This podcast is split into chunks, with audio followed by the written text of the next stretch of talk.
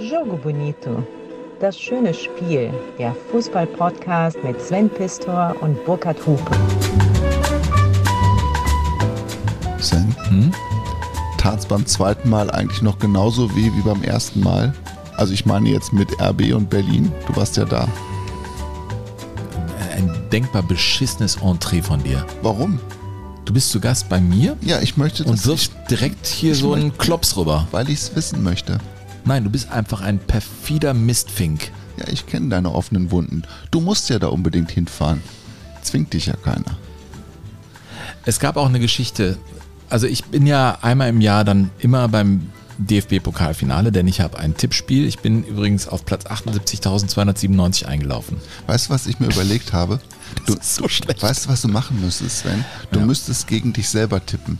Und dann wärst du ganz weit vorne. Nein, es gibt Leute, die sich jetzt abkehren, also die, die mir das sagen. Wir haben jahrelang so getippt wie du, ja. weil sie auch in anderen Tipprunden mhm. mitgespielt haben und jetzt mittlerweile sagen sie mir, ich versuche anders zu tippen als du und damit könnte es ja klappen. Also ich habe ein Tippspiel bei WDR 2, alle gegen Pistor heißt das. Also wenn ihr uns in der Schweiz hört, in Schweden, in Nepal, das ist ja völlig crazy, wo wir überall... Äh, Kambodscha. Kambodscha. Wir bekommen so viele coole Zuschriften unter info.jogo-bonito.de. Für mich ist das das Schönste im Rückblick auf die vergangene Saison. Ich meine, wir haben echt viele Dinge erlebt. Aber dieser Dialog, der da entsteht, was ihr uns da schreibt, das ist cool. Ich habe auf jeden Fall hier im Westen, ich bin ja beim WDR, so wie Burkhard auch, ein Tippspiel. Da sind, äh, ich glaube, über 125.000 Menschen registriert. Knapp 100.000 tippen wirklich mit und ich bin unter 80.000 etwa eingelaufen, was mhm. super schlecht ist. Und ich war am Wochenende, das ist der Preis für die Besten. Also ich war immer mit den Besten. Ne? Ja. Du fuscht halt. Ja. Anstatt ich darf mitfahren. Ja. Die, dann fahren wir immer zum Pokalfinale. Da haben wir schon geile Spiele erlebt, ja. Also als Frankfurt zum Beispiel gewonnen hat ja, gegen Bayern. Ja, es war intensiv. Es war intensiv. Ja, was soll ich sagen? Ich war im Stadion. Genau. Also RB Leipzig gewinnt zum zweiten Mal hintereinander den DFB-Pokal. Wir so, ja. Die Pre-Game-Show, ja. ne, das ist mhm. ja das, also ich habe allen gesagt, Leute, wir haben einen wunderbaren Tag in Berlin, die Sonne scheinte, strahlte und ich muss auch sagen, wenn Eintracht Frankfurt in so einem Die Sonne Finale, schien, wenn nicht scheinte. Schien, ich bin schon durch, ey. Ja, Schneiden wir auch nicht raus, Alter. Nein. Nee, ist auch scheißegal. Ja. Ich bin nämlich echt noch ein bisschen mitgenommen, weil ich hatte ja gute Hoffnung, dass das mal wieder sowas wird, wie als Frankfurt gegen die Bayern gewonnen hat. Da stand ich auch im Block und da standen Leute, hm. Leute neben mir, die hatten Oberarme wie ich, Oberschenkel.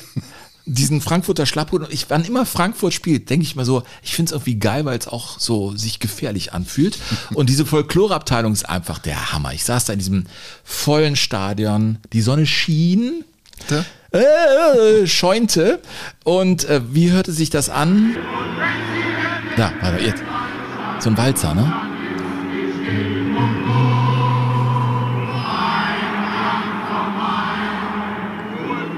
Und ich kann mich da nicht frei von machen, dass mir das komplett unter die Haut kriecht. Ich hatte wirklich eine Gänsehaut. Das hört nicht Schunkeln auf. die da noch alle? Zusammen? Die schunkeln alle. Alles ist in schwarz und weiß. Ja mehr als zwei Drittel der Plätze und es waren 78.000 da. Ist schon echt eine dicke Bude.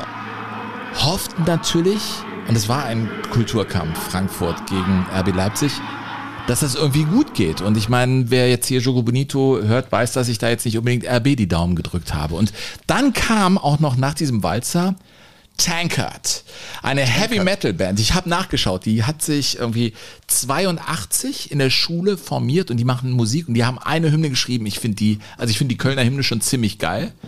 Aber Tankard mhm. mit Schwarz-Weiß wie Schnee, ja, da sind sie. Ey, wenn da, das, der Sänger hat eine lange Matte, eine Monsterplauze, mhm. hatte ein Trikot an mit der Rückennummer 12 und rannte vor dieser Kurve rum wie ein Irrer.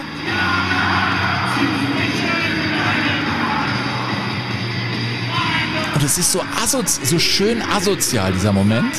Jetzt kommt. Punk, ne? Der ist heavy. Ich habe das mit dem Handy aufgenommen, ne? So klang das wirklich. Ich stand in der Nähe vom RB-Block. Aber jetzt kommt's, jetzt. Ich liebe das. Jetzt. ich bin nur abgegangen. Jetzt.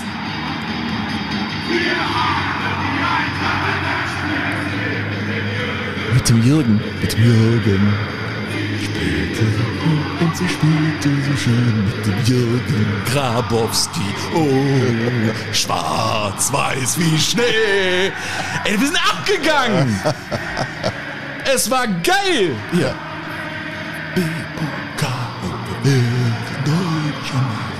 Meister. So, das war das Präludium. Kam Was haben halt denn die. RB-Fans gemacht? Haben die sich die Ohren zugehalten oder mussten die noch schnell auf ein Getränk vor die Tür treten oder was haben die gemacht? Also bevor jetzt hier so ein falscher Zungenschlag reinkommt, die RB-Fans haben auch Party gemacht. Ja. Die haben ihren Einpeitscher, ich glaube, der heißt Tim Tölke, der hat immer so einen roten Anzug an. Ach, der Stadionsprecher ist das der Verrückte, ne? Den, der ist wirklich verrückt. Ähm, wir sind ja in einem Podcast. Ich kann ja sagen, was ich denke. Ich denke mal, Junge, was hast du geraucht? Was ist mit dir los? Ja. Was ist dein Problem? Warum nur. machst du das so? Der, der schreit nur. Ja, aber ja, die haben natürlich auch ihre Party gemacht und die dürfen ja natürlich auch feiern. Aber Fußball ist ja auch äh, so, da gibt's die einen und die anderen. Und für mich gab's halt eher die anderen mit Tankard und dem Walzer. Und so stand ich da und dann ging das Spiel los. Und was soll ich sagen? Es, es, es, es war ja auch davor schon was passiert, Burkhard. Die, die Anreise, bevor wir also jetzt zu der Niederlage kommen und dem Moment, weil das ist etwas, was ich euch echt mal da draußen erzählen will. Das fand ich empörend, genauso wie im ICE. Auf dem Weg von Köln nach Oh, gefahren. Berlin. Ich bin mit Zug gefahren, natürlich, zweite Klasse. Ist doch klar, Holzklasse. Also ich sitze immer bei den fliegenden Händlern, bei den Hühnern und so und hab gerade einen Sitzplatz gehabt. Und dann irgendwo bei Hannover, kennst du Oh. das? Volles Abteil, knallvoll Ja. rieche ich auf einmal einen Furz. Also jemand hat im vollen ICE ab, kennst du das? Ja, klar. also wenn jemand furzt, so. Ja. Und ich bin mit einem Kollegen, ich so, Alter, riechst du auch? Er so, ja, boah, wie, was ist das, wie asozial ist das? Und das ist ja einer einen abkoffert und so, ne? Und dann dachten wir, okay, einmal ist ja gut, ne?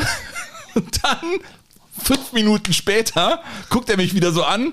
Nee, sagte er, ne? Und ich nur, und du bist ja immer so, du bist dem so ausgeliefert, weil du weißt ja nie, wann der Furz kommt. Du siehst ihn ja, Ja. nicht. Und auf einmal hast du ihn in der Nase. Dann zum zweiten Mal im IC-Abteil, da haben wir schon lauter miteinander gesprochen.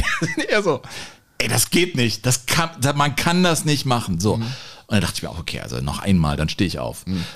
Und dann kam tatsächlich der dritte Furz in meine Nase und ich bin im vollen IC-Abteil, bin ich Ja. aufgestanden und habe wirklich einen Impulsvortrag gehalten. Wir rollten da irgendwo durch die niedersächsische Steppe und ich so, ein Mensch von uns, der furzt gerade. Und das nicht zum Ende. Weißt du, die Leute gucken mich so an, was ist denn das für einer? Du kennst mich, ich mache das ja dann wirklich. Und habe alle angesprochen. Bestimmt 25 Augenpaare waren auf mich gerichtet. Und ich habe auch das Wort furzen benutzt. Ja? Ein Mensch furzt. Bitte. Lassen Sie das. Ich habe keine Lust, das weiter einzuatmen. Und dann habe ich mich wieder hingesetzt. Ja. Und was folgt, war nur noch ein einziger kleiner Furz, kurz vor Charlottenburg. Oh, ja. da ging es aber dann noch wieder. Aber das war einfach. Ich werde es nicht vergessen. Und übrigens, wusstest du eigentlich, kommen wir mal zu der Kategorie, warte mal, ähm, Burkhard, wie oft? Also ich habe mich dann damit schlau gemacht, weil auf einmal fängst du an zu googeln, ne? weil in der, Verzweiflung, wenn du einen Furz nach dem anderen wegriechst, fragst du dich natürlich auch, war das okay von mir, jemanden zu zwingen eigentlich, Ja. nicht mehr zu furzen? Da habe ich direkt, ist Fürze-Einheiten ungesund? Ja. Habe ich direkt gegoogelt. Würdest du sagen, ist ungesund? Nö. Nee, ist nicht. Nee, ist nicht. Und dann ging es, wenn du einmal in diesem Thema drin bist, ich meine, du hattest mit der Kakerlake, jetzt Ja, habe ich es mal mit 14. Was glaubst du, wie oft durchschnittlich ein, ein Mensch am Tag, also 24 Stunden, furzt? Jeden Tag. Naja, durchschnittlich, wie oft furzt man im Schnitt? 20 Mal. Nee, 14 Mal. 14? Und ja, und wenn du über 30 gehst, dann solltest du mal zum Arzt gehen. Ja. Wusstest du, Sven, dass es ähm, um die Jahrhundertwende, vom 19. auf 20. Jahrhundert, da gab es den ehrenwerten Beruf des Kunstfurzers.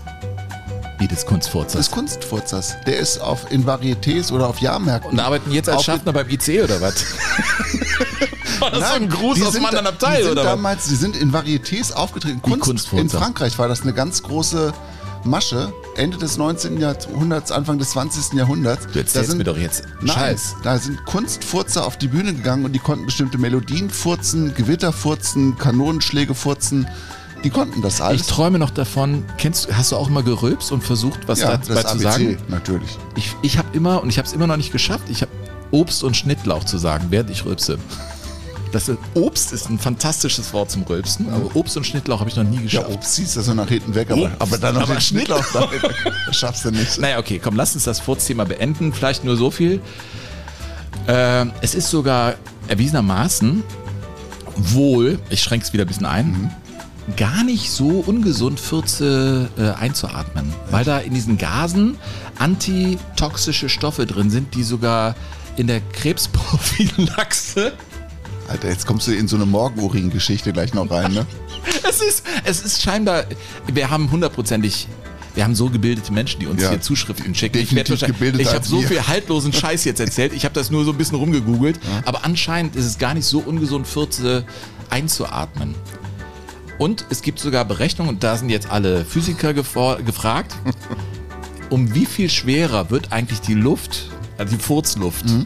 Im Vergle Vergleich zu, weil da sind ja Schwebstoffe drin. Die Fäulnisgase.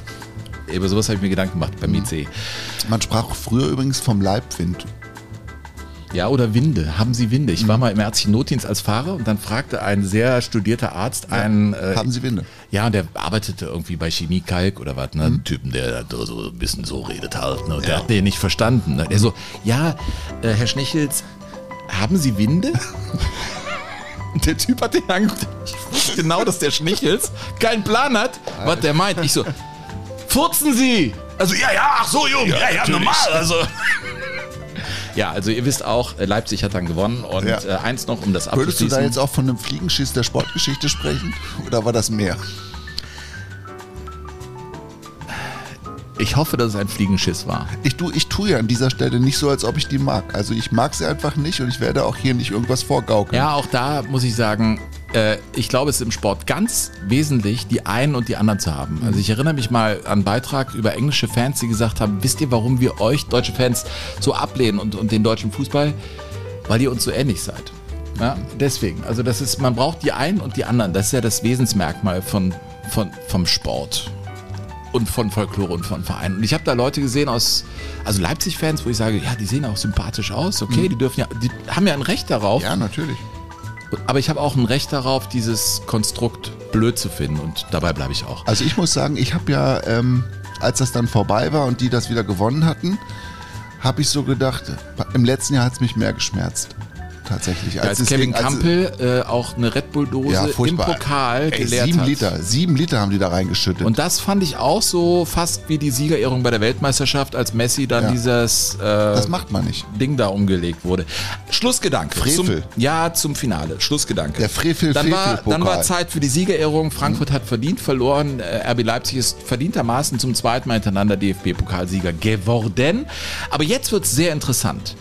Denn ich habe Informationen, dass anlässlich dieses Spiels, und das ist die Akustik in diesem Stadion, ist ja diese, also man wird ja so bedröhnt mit diesem, dieser ganzen Show drumherum, mit Musik, alles wird mit Musikteppichen eingekleidet.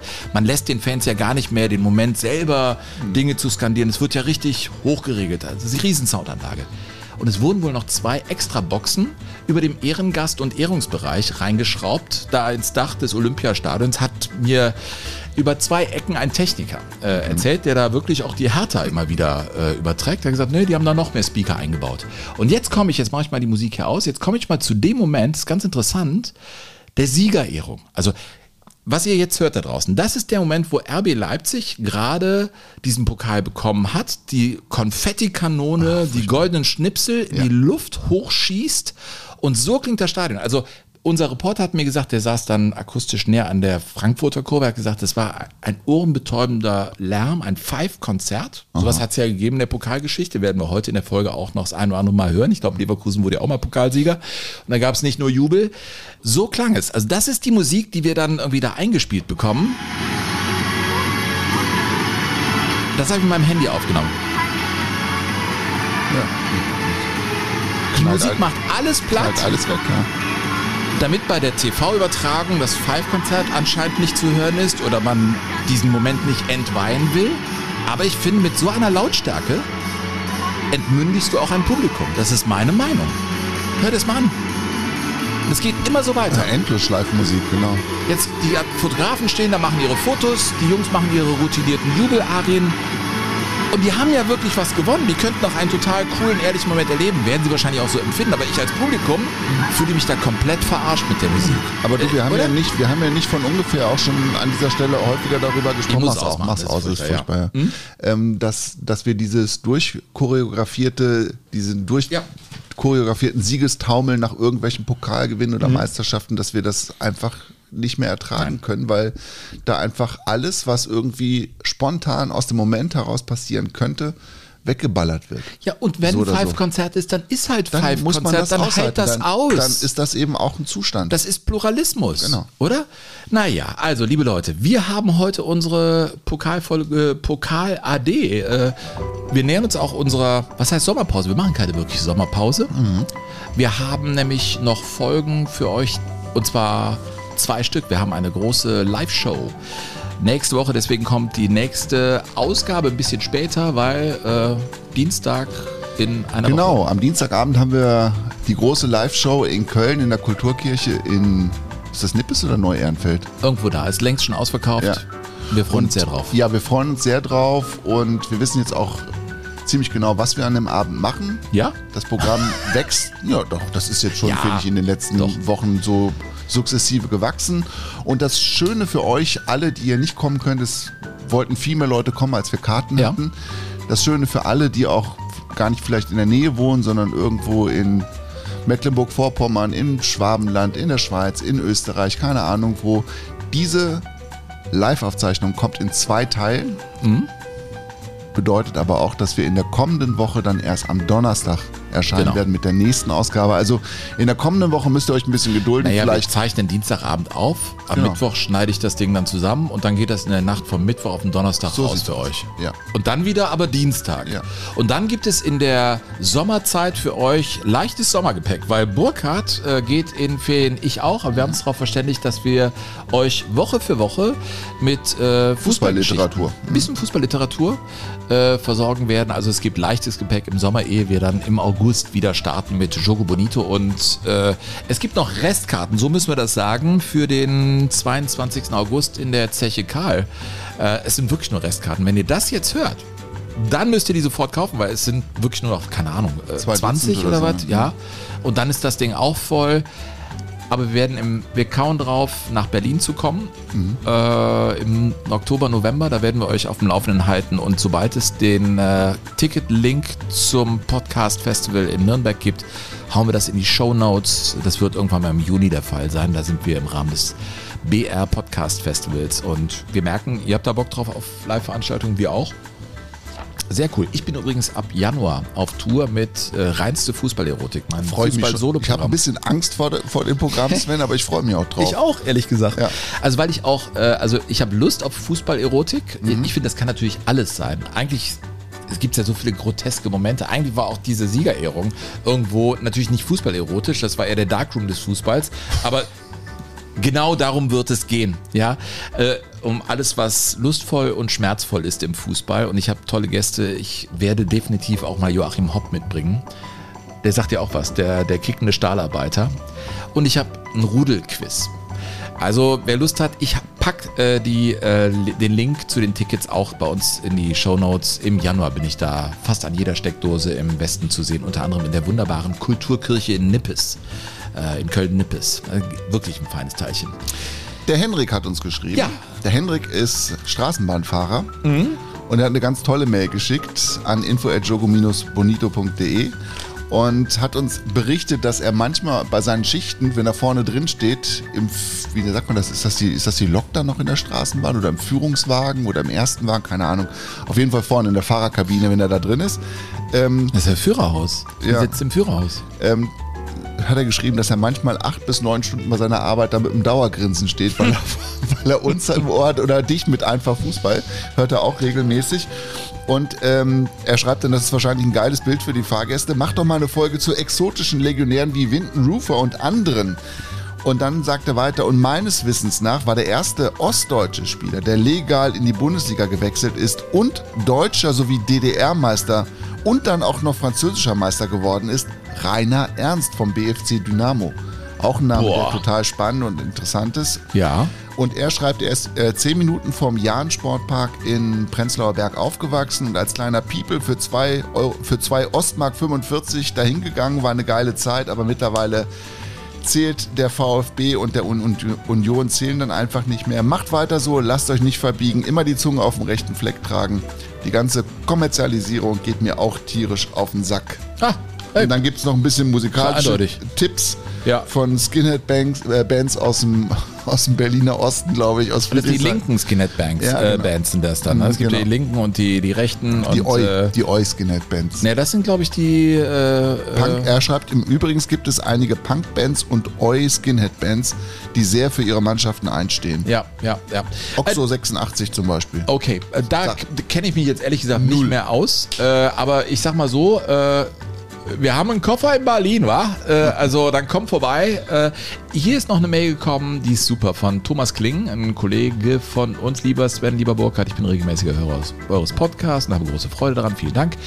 Als ihr nun das Thema kriminelle Fußballer für die nächste Folge angekündigt habt, fühlte ich mich berufen, etwas beizutragen. Ich habe eine nette Story, die zum Thema passt.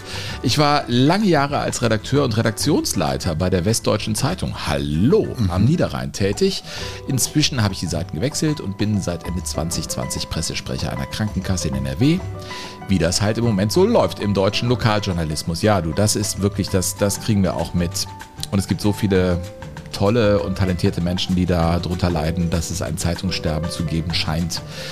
Du hast da anscheinend deinen äh, Frieden hoffentlich dann mitgemacht und bist jetzt da Pressesprecher. Du schreibst aber hier weiter. Meine Story stammt aus einer Zeit, als ich noch als freier Mitarbeiter für die WZ im Einsatz war. Ebenso war ich damals Torwart des Bezirksligisten Renania Hinsbeck. Im April 2009 traten wir zu Hause gegen den Tabellenletzten RSG Verberg Krefeld an. Wer kennt diesen Verein nicht? Ein, jetzt kommt, die ist echt abgefahren, ich muss die wirklich so vorlesen.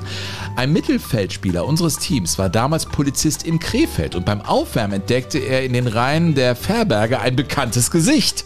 Er war sich schnell sicher, dass ein Spieler der gegnerischen Mannschaft per Haftbefehl Befehl gesucht wurde.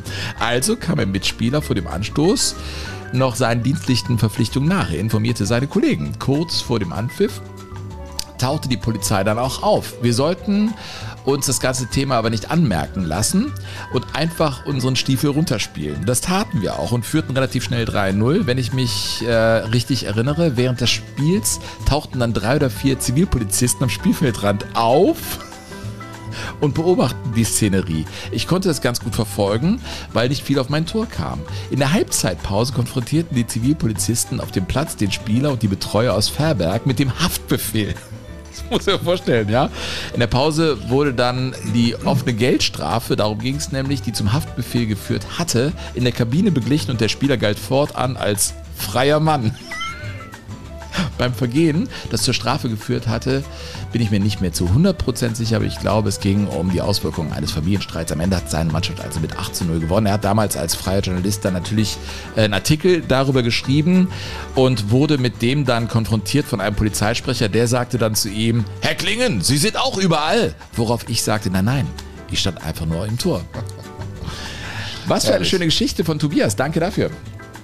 Sehr, sehr schön. Liebe Leute, finale AD machen wir heute. Äh, AD könnt ihr euch so schreiben, Ach, wie ich ihr hier, wollt. Entschuldigung, eins, eine, eine Luke will ich ganz schnell schließen. Es gab ja den BMW Gate. Ah, immer noch dein komisches Auto. Es war ja der Lotus Esprit und nicht der BMW M1. Und jetzt kommt aber ein weiterer um die Ecke. Guido Licher Mhm. schreibt, hallo Sven. Ich muss jetzt hier einfach mal einschreiten, denn dein Experte, der dir eine Mail geschrieben hat, dass es James Bond nie zu einem BMW gebracht hat, ist äh, völlig falsch. James Bond hat den BMW Z3 und auch den BMW 750 IL gefahren. In späteren Folgen dann. Natürlich. Du merkst, weißt du, du musst immer aufpassen, welche, welche Steine du als Du musst Wasser mir wirfst. das nicht erklären. Ich bin mal gespannt, was es jetzt mit den 14 auf sich hat. Das ist ja ein Riesenthema. Das Übrigens, ist, bei man müsste ja einen eigenen Podcast über Weißt du, was, 14 machen. was ich gerade gedacht habe, Sven? Vielleicht war das, jetzt kommt ein super Wortwitz, du musst gut zuhören, damit du ihn verstehst. Vielleicht war das im Zug bei dir schon die Aftershow-Party. Es ist Zeit für die Sommerpause. So, was machen wir als äh, erstes Spiel? Äh, sollen wir mal 85 machen? Was hältst du davon?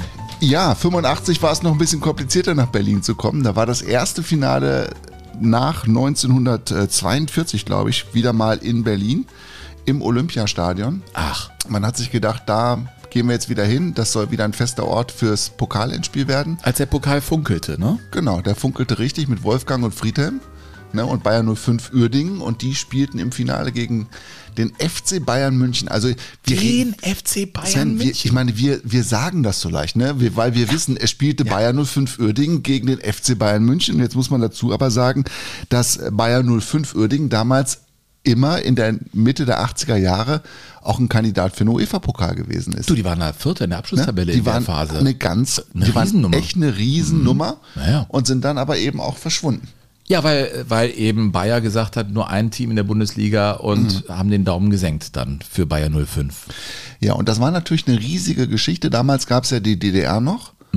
Dann- Das bedeutete natürlich für alle Anhänger, die dahin wollten, sowohl für die Anhänger von Bayern München als auch die Anhänger von Bayern 05 Uerdingen, dass die durch die DDR reisen mussten. Also entweder drüber wegfliegen oder Transitstrecke benutzen mit dem Auto oder mit dem Bus oder eben mit dem Zug. Und damals hat das Fernsehen sich schon gedacht, das ist ja was Besonderes, dass jetzt, das so, stimmt. dass jetzt so viele Fußballfans aus dem Westen durch die ganze DDR müssen, ne, Grenzkontrollpunkt Helmstedt beispielsweise, dann fahren die die Transitautobahn und dann kommen die drei Linden, das ist der Grenzübergang von der DDR damals nach Berlin Es gewesen. war auch beschwerlich, äh, nach. West-Berlin zu fahren. Sind wir auch ein paar Mal gefahren. Total. Und dann hat sich damals der Sender Freies Berlin, der Vorläufer vom RBB, gedacht, das ist so spannend, da schicken wir jetzt ein eigenes Reporterteam los und die haben dann ihre Beobachtungen folgendermaßen zusammengefasst. Heute Mittag 13.30 Uhr Grenzkontrollpunkt Dreilinden. Bis viereinhalb Stunden vor Beginn des Cup-Finales passierten allein etwa 130 Reisebusse und mehrere tausend Privatwagen mit Schlachtenbummlern der beteiligten Vereine die Grenzsperren. Da sind sie wieder. Da sind die Schlachtenbummler Ja. wieder. Ja. Ne, das hat nichts mit Krieg zu tun. Liebe Nein. Kinder, wenn ihr jetzt zuhört, Ja, wobei, Schlachtenbummler, das waren Ja, ja, ganz die, die da hinfuhren, Ja, um da irgendwie Deutsch-Französischer. Krieg 1870, 71, da gab es damals dann auch So. richtige Schlachtfelderführungen. Das waren die Schlachtenbummler. Das ist aber schon ganz lange. Es ist Ja, aber das- 150 da Jahre kommen die her. Worte her, ja. du Schlitzohr. Ja, 150. 100, du hast da einmal was gewusst. Das musst Ja, du ja, mir jetzt gut, ey. immer unter die Nase reiben. Ne? Wie so einen alten Furz reißt Mach du weiter, Hupe. die Nase. du. So, also 85. Ja, die Fans 95 sind da. So, die Fans sind da und der Reporter vom Sender Freies Berlin überlegt sich, Mensch, normalerweise ist ja hier nicht so viel los, wenn Fußball gespielt Ja, ja. wird. Und der überprüft jetzt erstmal, ob da auch genug zu essen und zu trinken da ist rund ums Stadion. Für 8000 Bayern und 6000 Irdinger Anhänger und alle anderen Besucher standen neben 35.000 Würsten auch 90.000 Flaschen Bier und 25.000 Getränkebüchsen zur Verfügung. Die Händler hatten Hochkonjunktur. So, jetzt. Umsatzsteigerung zu gewöhnlichen Fußballtagen? 2000 Zuschauer bei Hertha BSC, jetzt 70.000, sind 35 mal so viel, sind 350 Prozent mehr. So, ja, was denn? Der arbeitet heute als Staatssekretär beim, beim Lindner im Finanzministerium, ja? Das ist ja geil. Ja, ey. aber Bru- äh, Sven, Brutto oder netto? mein, mein Schwiegervater sagt immer, eine starke Behauptung ist besser als ein Ja. schwach, schwaches Argument. Ja. Und das trifft es in diesem Fall zu 100 Prozent. aber wie Hölzern auch früher getextet wurde, ne? find's super. Ich find's auch, ich höre total gerne. man kann dem wirklich gut folgen, da will keiner irgendwie mehr sein, als er ist. Und das galt auch für Bayern 05 Uerdingen, die ja auch zum ersten Mal sowas erlebt haben und dann im zehnten Stock ihres Hotels, im Interconti sind die gewesen. Die Bayern waren im noblen Kemp Kempinski, wird dann in dem Bericht auch erzählt, eine Nacht kostete damals 280 Mark Was aber sehr viel war. was sehr viel war. Und bei den Oedingern kostete es, glaube ich, ein Huni. Und dann trafen die sich noch in der zehnten Etage des Interconti zum nachmittäglichen Kaffee trinken. Da war so eine Kaffeetafel gedeckt und, und das Fernsehteam durfte da mit rein. Abschlussbesprechung, die saßen da wie so im, wie in der Schule, so im, im, im Quadrat um so eine, um so Tische rum. Und da war so eine Kaffeekanne drauf. Also Kali Feldkamp mit seinen Jungs. Absolut. Und dann gab es vorne so eine Tafel, da war auch die Aufstellung schon drauf und die durften alles filmen. Äh, So kannst du ja nur gewinnen, eigentlich am Ende. Heitere gelöste Stimmung bei Kaffee und Kuchen, der Außenseiter in bester Laune und mit großem Optimismus. Nur eine Handvoll Autogrammjäger hatte sich in der Hotelhalle eingefunden, doch deren Wünsche wurden umgehend erfüllt. Lieber Burkhard, musst du eigentlich immer dann so reden? Oder ist es so, dass ein heiterer Austausch äh, auf so einer Grundlage rhetorisch stattfindet? Du, ähm, Bayern, Ja, Bayern, München, was ist denn? Bayern München ist ja die eine Nummer, aber die andere Nummer ist ja Bayern 05 Uerdingen. Und ich muss mal so ein paar Namen hier reinwerfen, damit man aber weiß, mit wem man es da zu tun hat. Im Tor stand Werner Vollack. Und dann hinten Ludger van der Loo. Das war auch so einer, der ordentlich hinlangen konnte. Dann die beiden Funkelbrüder und der beste Fußballer im Team war Matthias Herget. Ein ganz feiner Fuß. Also das war wirklich Spielt ein, er auch in Leverkusen dann noch. bei spielt auch bei Schalke 04 noch, war ein ganz, ein ganz feiner Fuß, der eigentlich immer als, ja, als der späte Nachfolger von Franz Beckenbauer gehandelt worden ist in der Fußballnationalmannschaft, hat es diesen, ja, diese Erwartung nicht ähm, erfüllen Aber er hat können. auch für die Nationalmannschaft mal gespielt. Mhm, Der Ne? hat ein paar Länderspiele ja. hat er auch gemacht, genau. Und das war äh, der Pfingstsonntag, glaube ich, 1985. Und Die- Dieter Höhnes schoss relativ schnell das 1 zu 0 für die Bayern. Horst Feilzer, Pfeile, auch so ein Typ mit einer wirklich einer, also einer geföhnten langen Matte, weißt du, so ein richtiger, so ein richtiger Assi-Stürmer. Das ist übrigens Fußballerotik, Burkhard. Ja, ernsthaft.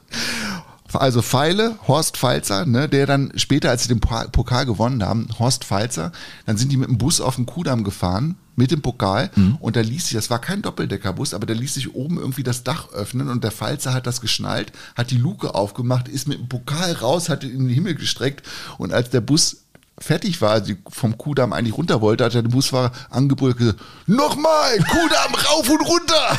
Wie und dann ist der Bus umgedreht und ist nochmal den Kudamm rauf und runter Finde ich aber genau richtig. Horst Pfalzer. Ja, Once leider, in a lifetime. Absolut, der hat es komplett genossen. Das war auch kein Kostverächter. Leider ist er dann ähm, zu früh gestorben. Das war ein ganz, ganz toller Stürmer. In Osnabrück feiern die den bis heute. Der hat auch viele Tore für den VfL Osnabrück geschossen. War ein toller Stürmer und es war natürlich auch der Nachmittag von Wolfgang Schäfer. Wolfgang Schäfer auch Oberlippenbart, ne, und auch so ein Typ, der, du machst den Anstoß und im selben Moment sind die Stutzen unten. Über Aber der hatte auch gegen Dresden getroffen. ja, der hat auch zwei Tore geschossen. Ja, ja, genau. klar. Und der Wolfgang Schäfer, der war wirklich so Anstoß und automatisch rutschten, rutschten die Stutzen also runter bis auf die ja, wie Knöchel. Frankie Mill auch immer. und volles Brett drauf. Ja, Immer, klar. immer, immer. Und äh, Reporter für den, für den ARD Hörfunk war damals Gerd Rubenbauer, der Rubi. Und der Rubi brauchte auch so ein bisschen, bis er irgendwie warm wurde mit den Uerdingern. Uerdingen, bissiger, besser jetzt in dieser Phase. In der Münchner Strafraum, Chance für Schäfer am 5-Meter-Raum und Aumann hat den Ball. Schlafraum? Oerdingen Straf- einmal den Strafraum. Ballbesitz. Ein. Spielzug nach dem anderen von Bayer Oerdingen rollt in Richtung Münchner Gehäuse. Oerdingen klar dominierend. Und jetzt die Chance für Schäfer. Den Münchner Strafraum und da ist das Tor. Wolfgang Schäfer erzielt das 2 zu 1 für Bayer Oerdingen. Schlafraum hat er gesagt. Aber weißt du, damals hießen Stürmer noch Wolfgang und Horst mit Vornamen. Ja. ja. Und Wolfgang Schäfer hat dann bei der späteren Feier übrigens, ja, die haben, die müssen, die müssen wirklich das Ding fast abgerissen haben, wo sie gefeiert haben. Dann war irgendwann spät in der Nacht war der Pokal verschwunden und dann ähm, wurde der überall gesucht und den hatte Wolfgang Schäfer im Vollrausch mit auf sein Zimmer genommen und der war noch voller Shampoos, da waren noch sieben Liter Shampoos drin und der stand dann in seinem Zimmer und dann ist Wolfgang, nee, dann ist Friedhelm Funkel ist dann unterwegs gewesen und hat dann diesen Pokal gesucht, zusammen mit äh, Security-Leuten. Nee. Und dann standen sie irgendwann mitten in der Nacht am Schäfer im Zimmer und haben den Pokal wiedergefunden. Ja, geil. Das sind einfach so die Geschichten. Ja. Weißt du, wo das Leben einfach auch noch stattfindet, wo das nicht alles so, Ja. so, abge, so kalt abgefeiert wird. ja, definitiv. Ja, das war ein super Spiel. Das habe ich mir gewünscht, den Berlinern das so zu zeigen. Und ich glaube, ich freue mich auch darüber, dass der Udo mit seiner Mannschaft so gefeitet hat.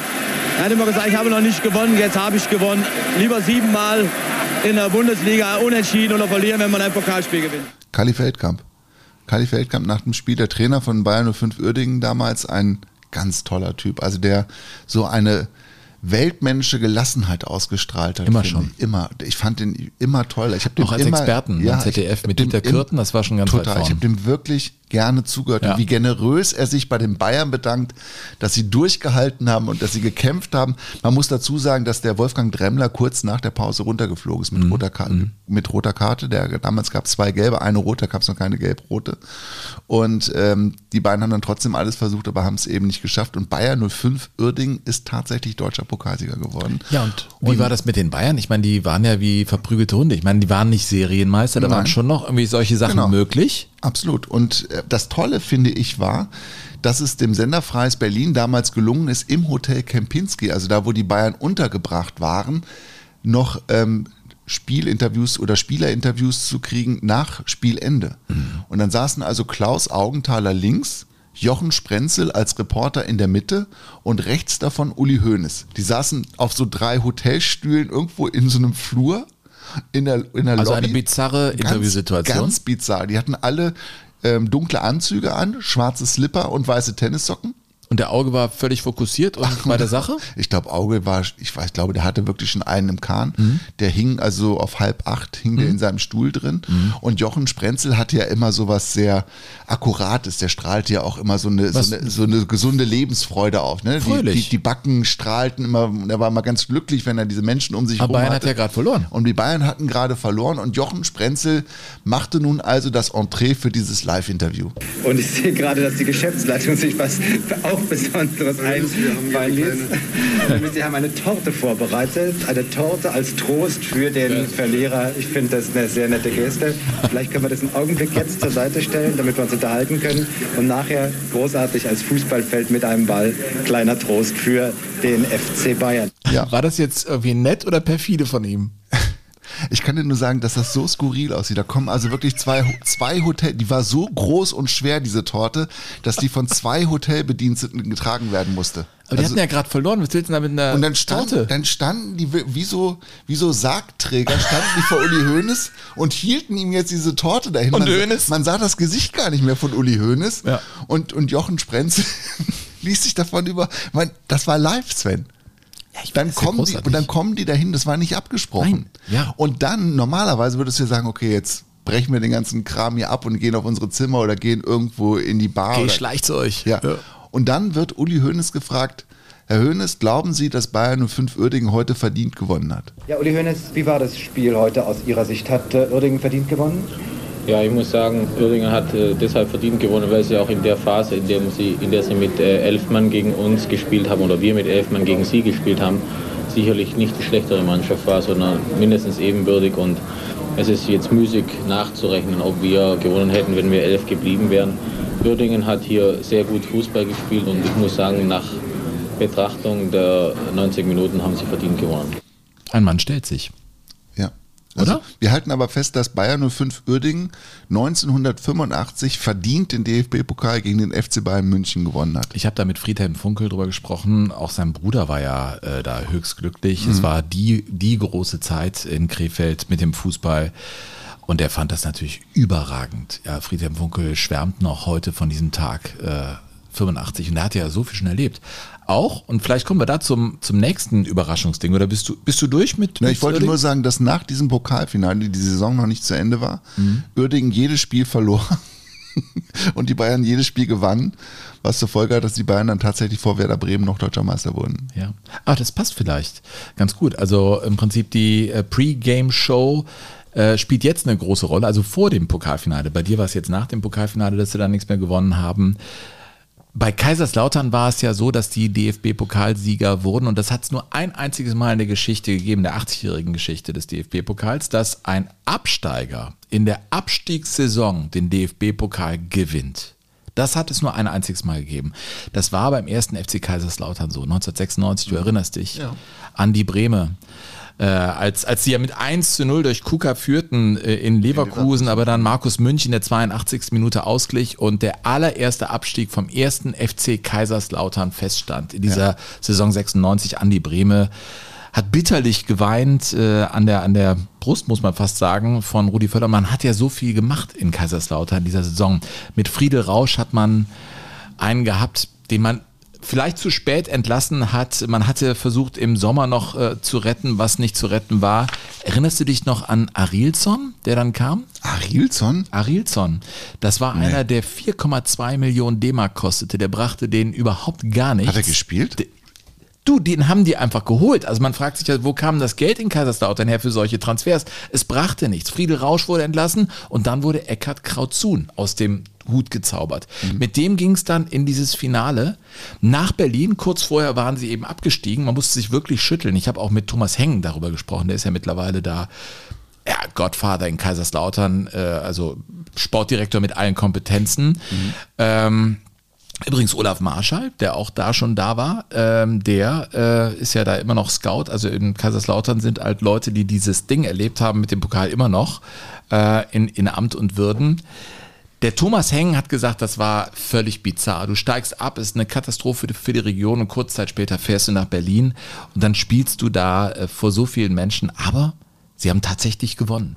Mit 1 zu 0 gegen den Karlsruher SC. Das Tor Andi Brehme spielt ja. Es war ein Freistoß, aber nicht er, sondern Martin Wagner. Schoss Mhm. aus 20 Metern Sein durch die Nachfolger Mauer. praktisch, ne? Ja, genau. Aber der führte diesen Freistoß aus. Ich meine, Andi Brehme hat ja auch eine Klebe, ne? Ja. Und der durch die Mauer vom KSC und der, der zur Seite gesprungen war, ist heute Trainer beim ersten FC Kaiserslautern. Das war Dirk Schuster. Der stand in der Mauer vom KSC, da flutschte der Ball durch und durch die Hosenträger ja von. Klaus Reitmeier. Ne? Der war ja im Kasten von, äh, vom Karlsruher SC und das ist ein völlig bizarres Tor, aber es war das 1 zu 0 für diesen ersten FC Kaiserslautern und sie konnten ihr Glück natürlich kaum fassen, weil Freude und Leid waren nur eine Woche auseinander. Ja,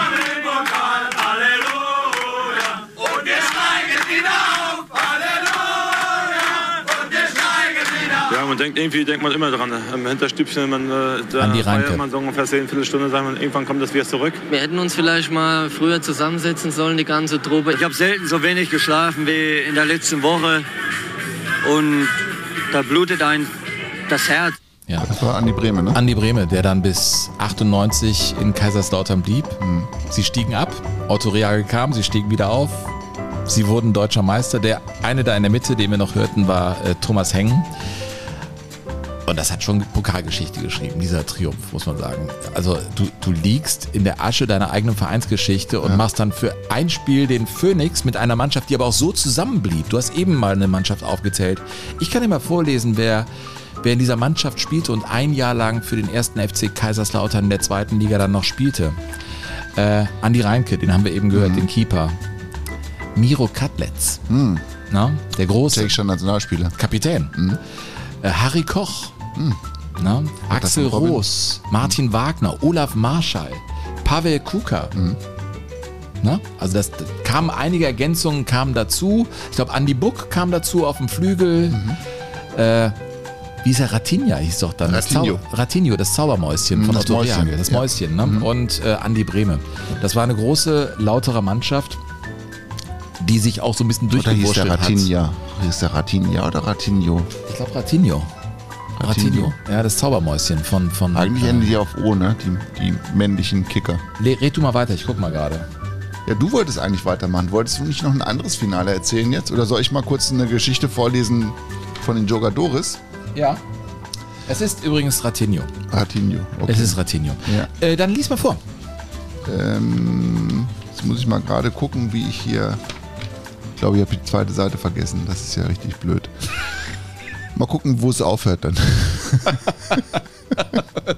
Ist gut. Also von Giovanni. Giovanni hat geschrieben, vor aus dem Jahr 2005 hat er das Finale Schalke gegen Bayern besucht. Wir hatten ja gesagt, erzählt uns ein bisschen was von euren äh, Finals. Und er schreibt also, das Glück fing damit an, dass wir Karten von einem Kollegen geschenkt bekommen hatten und das war unvorstellbar für uns. Es sollten Karten auf der Haupttribüne sein und zwar unmittelbar über denen der Wips. Mein damals bester Freund und ich waren begeistert, zumal die Bayern das Spiel mit 2 zu 1 gewinnen konnten. Nach dem Spiel trotteten wir bei noch sehr warmen sommerlichen Temperaturen durch Berlin und kamen zufällig am damaligen Haus der Telekom vorbei, wo die Bayern ihr Bankett hatten. Es war schon spät und die ersten Spieler wie Scholl und Ballack waren dabei, das Bankett zu verlassen, als ein Mann uns ansprach, ob wir auf das Bayern-Bankett wollten. Er könne uns da reinbringen, an der Security vorbei, ganz legal, indem er uns seine VIP-Bändchen geben würde, da er ins Hotel wollte.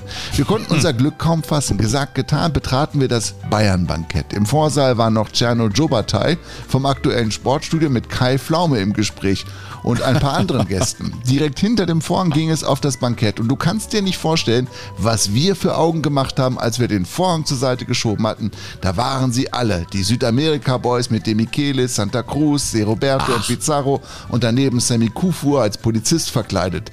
Der Honorat Honoratiorentisch mit Günter Netzer, Uli Hoeneß, Beckenbauer etc. An der Theke Kahn mit Lucio und Deißler.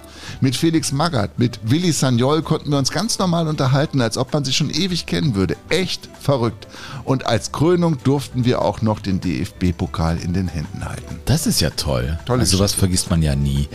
Ich meine, äh, ja, die 90er, denen bleibe ich dann doch immer wieder hängen, wenn man sagt, das vergisst man ja nie. Ich habe schon noch die Bilder von Energie Cottbus auch im DFB-Pokalfinale, wenn ich drüber nachdenke, so Ja. im Blick. Ne? Ede Geier, Jogi Löw, Trainer vom VfB Stuttgart, da äh, vor dem Spiel, wo sie am Mikrofon stehen. VfB Stuttgart war in diesem Finale dann wirklich überlegen. Die haben 2 zu 0 gewonnen.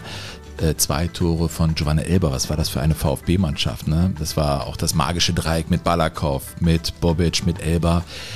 Aber die Geschichte vom Energie Cottbus begann da äh, fast. Also es waren ja insgesamt sechs Erstligajahre, die folgen sollten. Da waren sie noch Zweitliga, ne? Da waren sie in der zweiten Liga. Die waren unter Eder Geier, das muss man sich mal vorstellen, von der Regionalliga durchmarschiert hoch in die erste Liga. Es gab äh, einen Rekord von 57 Pflichtspielen, in denen sie ungeschlagen waren. Ja, und sie waren äh, bei ihrem Aufstieg, ich glaube, in die zweite Liga, Tabellenerster mit 82 Punkten. Es äh, war echt ein crazy Ding und äh, ich finde, Energie Cottbus darf man definitiv hier äh, nicht unterschlagen, wenn es darum geht, große Pokalfinals zu würdigen mit äh, kuriosen Finalisten. Mein Cottbus ist ja auch so eine Mannschaft, die für ein Novum sorgt im deutschen Fußball. Du erinnerst dich vielleicht, am 6. April 2001 beim Spiel Cottbus gegen Wolfsburg war es die erste Mannschaft, die komplett auf Ausländer. deutsche Spieler verzichtet hatte. Das war damals ein Riesenskandal. Naja, was war ja nach den Statuten, also was soll's. Genau. Ja. Energie Cottbus, das wollte ich einfach an dieser Stelle auch nochmal erwähnt haben. Burkhard. Ja, wir haben äh, ja wirklich viel Post bekommen und ich insbesondere, Und weil, Links, ich, ne? weil ich ja im, in der vergangenen Folge äh, gefragt habe, ob mir irgendjemand weiterhelfen kann, was das Pokalfinale 1988 angeht. Ja, genau. Zwischen dem VfL Bochum und Eintracht Frankfurt, weil es ja da diesen unglaublich tollen Spaß, ich finde wirklich toll. Also das, ich finde es wirklich originell. Verstehen Sie Spaß mit Kurt Felix und sie haben fünf Bochumer Fans in die Vereinskneipe des VfL Bochum gesetzt und im Keller dieser Kneipe saß der große Rudi Michel und hat nur für diese fünf Fans kommentiert und hat es total parteiisch gemacht und zwar aus Sicht eines Frankfurt-Fans. Er hat also die Bochumer richtig niedergemacht und diese ganze Geschichte ist dann komplett eskaliert und ist auch dann äh, tatsächlich bei Verstehen Sie Spaß vorgespielt worden. Die Auflösung übrigens nicht, also ich glaube, da hat es richtig noch Ärger gegeben danach mit den Fans, aber diese, diese heimliche Kamera, ne, wie die, wie die Fans dann äh, einfach dann nach und nach wirklich die Fassung verlieren. Und ganz am Ende, da ist das Allergrößte, da treten die in einen Dialog mit Rudi Michel, der Ja. natürlich das Rückprogramm auf dem Kopfhörer hat von den Fans. Und merken das gar nicht, wie skurril das alles ist. Er erzählt ihnen im Fernsehen, ich habe ja Millionen Hörer hier auf meinem Kopfhörer. Aber auch welche in Bochum, die sind komplett neben sich. Und ja, das kannst du wohl sagen. Ey, das, ich habe es mir angeguckt, ich habe mich kaputt gemacht. Das ist so gut. Und wer es noch nicht kennt, einen kleinen Ausschnitt habe ich mal rausgeholt und das spielen wir euch jetzt mal vor. Frankfurter die bessere Linie. Hör mal, du Idiot, jetzt sprich mal objektiv. Karl zu. Es ist natürlich für jeden sehr schwer, objektiv zu sprechen. Die Bochumer machen das Spiel. Nein, die anderen machen das, Sie weiß. Denn, ich habe mich in den Trikots getäuscht. Ja, ich weiß ja nicht, da musst du eine verkehrte Brille auf. Hast du eine Sonnenbrille auf? Ja, etwas getönt. Ja, dann sitzt Den Link packen wir definitiv in die Shownotes. Ich habe mich totgelacht. Das ist wirklich Das ist richtig gut, vor allem diese Ruhrpott-Jungs, ne? die da sitzen. Ja. Wie die aussehen allein Ja. schon. Die Szenerie ist so irre. Ja, und die gehen komplett steil. Und was ich aber fast genauso cool finde, ist, wie viele von euch mich, also unmittelbar, nachdem die Folge draußen war, die letzte, sofort mit diesen Links versorgt haben und dann auch direkt auf äh, Anzeigler verwiesen haben und auf dessen Pokalsendung und dass ähm, da ja auch durchaus wohl Parallelen tatsächlich äh, da sind zwischen uns und der Pokalfolge, die er gemacht hat in seinem Podcast. Ich finde das gut, dass der Arndt sich an uns orientiert. Nein, er macht ja, es ist ja toll. Also ich, ich kann gar nicht Fußballkultur äh, genug geben. Aber äh, da gibt es keine Querverbindung, um es mal so zu sagen. Sven, neulich war ich in Phnom Penh in Kambodscha. Ja? Sagt der Thorsten. Thorsten Bunacker schreibt neulich, ich finde dann, ich habe es gelesen, dachte mir danach, wir müssen eigentlich so eine neue Serie starten, neulich in Phnom Penh. Ja. Das finde Ja, ich oder? super, ja. Neulich in Phnom Penh in Kambodscha, im Olympiastadion ist er gewesen, das mitten in der Stadt liegt und heute vor allem von den Einwohnern für allerlei sportliche Übungen genutzt wird. Dort gab es natürlich nie Olympische Spiele, sondern das Stadion wurde für die Südostasienspiele 1963 gebaut, die dann aber nicht stattfanden.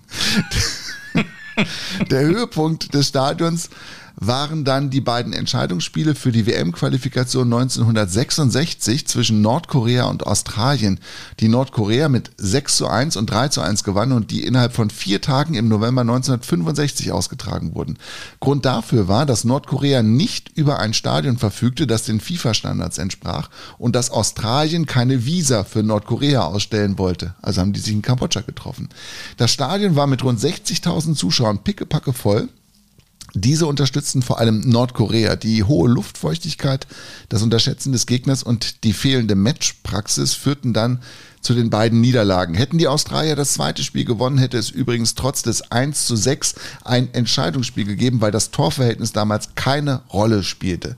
Nach den beiden Qualifikationsspielen bestritt Australien dann noch eine Reihe von Freundschaftsspielen gegen asiatische Länder und gegen eine schwedische Mannschaft, habe leider nicht herausfinden können, um welche es sich handelte, um die entstandenen eigenen Kosten zu decken.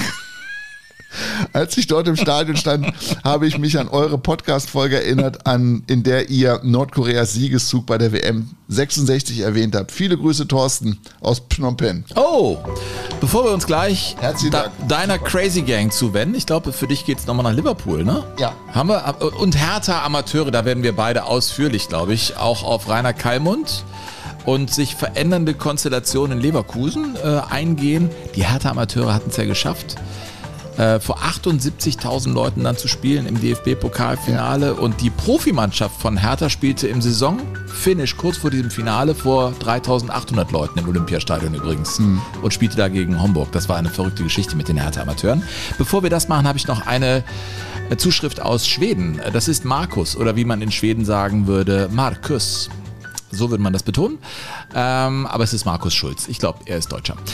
Er schreibt äh, nochmal hey, hey, hey, wie man hier so sagt. Äh, vielleicht, äh, weil es zur nächsten Folge passt, wusstest du, ich glaube, er spricht mich an wegen dieser Schweden-Geschichte, dass eins das an seiner Anmut am meisten unterbewertetsten Eigentore des deutschen Fußballs im DFB-Pokal erzielt wurde. Es handelt sich um das Eigentor von Joachim Messi Stadler im Achtelfinale des wie, bitte? Da meint er mich. des DFB-Pokals. Ja, genau. 93, 94 im Spiel zwischen Gladbach und Kaiserslautern. Als großer Mönchengladbach-Fan hatte ich damals gerade auf meinem Sessel Platz genommen. Ein Kaltgetränk und die Chips neben mir platziert als Filigrantechniker Joachim Stadler. Das schönste Tor seiner Karriere erzielte. Leider in die falsche Richtung. Nun gut. Viel Auswahl an selbst erzielten Toren gab es in seiner Karriere ja auch nicht. Wenige Sekunden nach dem Anpfiff flankte Lautern Stefan Kunz den Ball in die Mitte und Joachim Stadler, übrigens Ex-Lauterer, beförderte den Ball so aus etwa 12, 13 Metern mit der Hacke über die eigene Schulter sowie in einer Bogenlampe über Torwart Uwe Kamps hinweg, was bei der Größe von Uwe Kamps auch nicht besonders schwer war. Ich Nein. mag Uwe Kamps sehr, du Ja. weißt das. Mhm. Und er wird selber drüber lachen. Und das Ding ging in den linken Torwinkel. Schaut es euch an. Auch er packt einen Link rein. Ich glaube, den tun wir auch einfach mal in die Ja, Show Notes. Kommt einfach dahin. irre. Da gibt es Tickets, da gibt es Lustiges und äh, sowieso auch übrigens den Kontakt in den Club de Jogadores, Burkhard. Mhm. Das ist wichtig, unterstützt uns. Ich muss äh, ein bisschen Abbitte leisten. Letztens war einer da, also er, er grüßt übrigens aus Schweden und äh, versieht das Ganze noch mit einem Kommentar von Heribert Fassbender, der sagte, er zaubert ein Tor ins falsche Netz, wie ich es in dieser Perfektion also noch nicht einmal von Franz Beckenbauer gesehen habe. Ja. Das ist die Geschichte davon. Der Club de Jogadores ist wichtig, Leute. Unterstützt uns äh, mit wie viel auch immer. Letztens schrieb einer, ich bin leider arbeitslos, ich habe kein Geld und du bist herzlich willkommen, das zu hören. Ist kein Problem. Aber es gibt Leute, die nicht arbeitslos sind und die vielleicht äh, Kohle über haben und die sagen, hey, das ist Arbeit, was, was die Jungs da leisten, ähm, die wo ich dann belohnen kann, um es mal irgendwie Ja. Auf Fußballdeutsch zu sagen. Und äh, den Club de Jogadores, den gibt es einfach mit der IBAN, mit PayPal, Genau. mit der Kreditkarte, alles in den Shownotes. Das ist ja alles ganz unkompliziert heute und äh, schnell erledigt und wenn man das Tut auch ein- gar nicht weh. Wenn man das einmal gemacht hat, dann geht es beim zweiten Mal auch schon ein bisschen leichter. Achso, letztens 1899 wurde ja gespendet, weil das äh, es wird ein Muster. Die Leute spenden sozusagen entweder 1904 oder was ich 1900 Gladbach und 1899 habe ich mit Hoffenheim verbunden. Mhm. Und als ich jetzt im Pokalfinale da stand und stehe da sehe da Sportgemeinschaft SG Eintracht Frankfurt 1899, dachte Ja. ich, ach du Scheiße, vielleicht habe ich mich ja vertan. Ja. Ja. Hast du? Einfach. Ich Weiß weiß es ja weiß nicht, nicht. weil es waren einfach 1899. Ich vermute mal, dass es dann doch ein Frankfurt-Fan war. Weil davon gibt es, glaube ich, schon mehr als von. Aber es kann auch ein Hoffenheimer sein. Dann habe ich jetzt noch einen kleinen Trost, Trost für, für den Frankfurt-Fan, der da vielleicht missverstanden wurde. Weil das, das Finale 88, auseinander hier. das Finale 88, das der Rudi Michel da ja, Äh, übertragen hat, zwischen Bochum und Frankfurt. Also das ist, musst du ja auch immer noch wieder vor Augen führen. Bo VfL Bochum gegen Eintracht Frankfurt. das im ist. Fußballerotik. Der zwölfte gegen den neunten damals.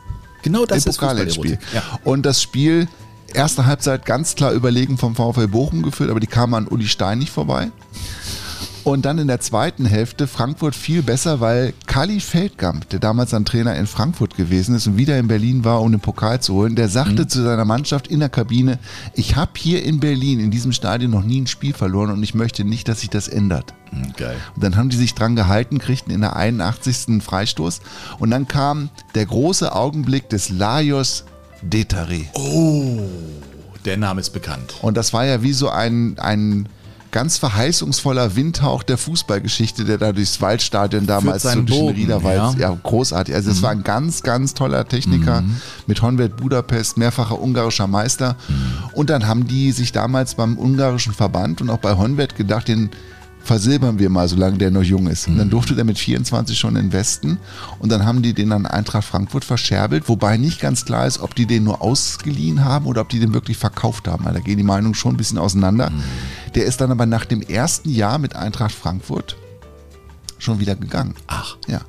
Hat nur eine Saison bei Eintracht Frankfurt gespielt und ist dann für die damalige Bundesliga Rekordtransfer-Ablösesumme von, jetzt darfst du mal schätzen, wie viele Millionen Mark? 1988. Das war Für- wirklich eine Rekordsumme. Ja, 1988 für Lajos Detari. Also ein einstelliger Millionenbetrag wird sein.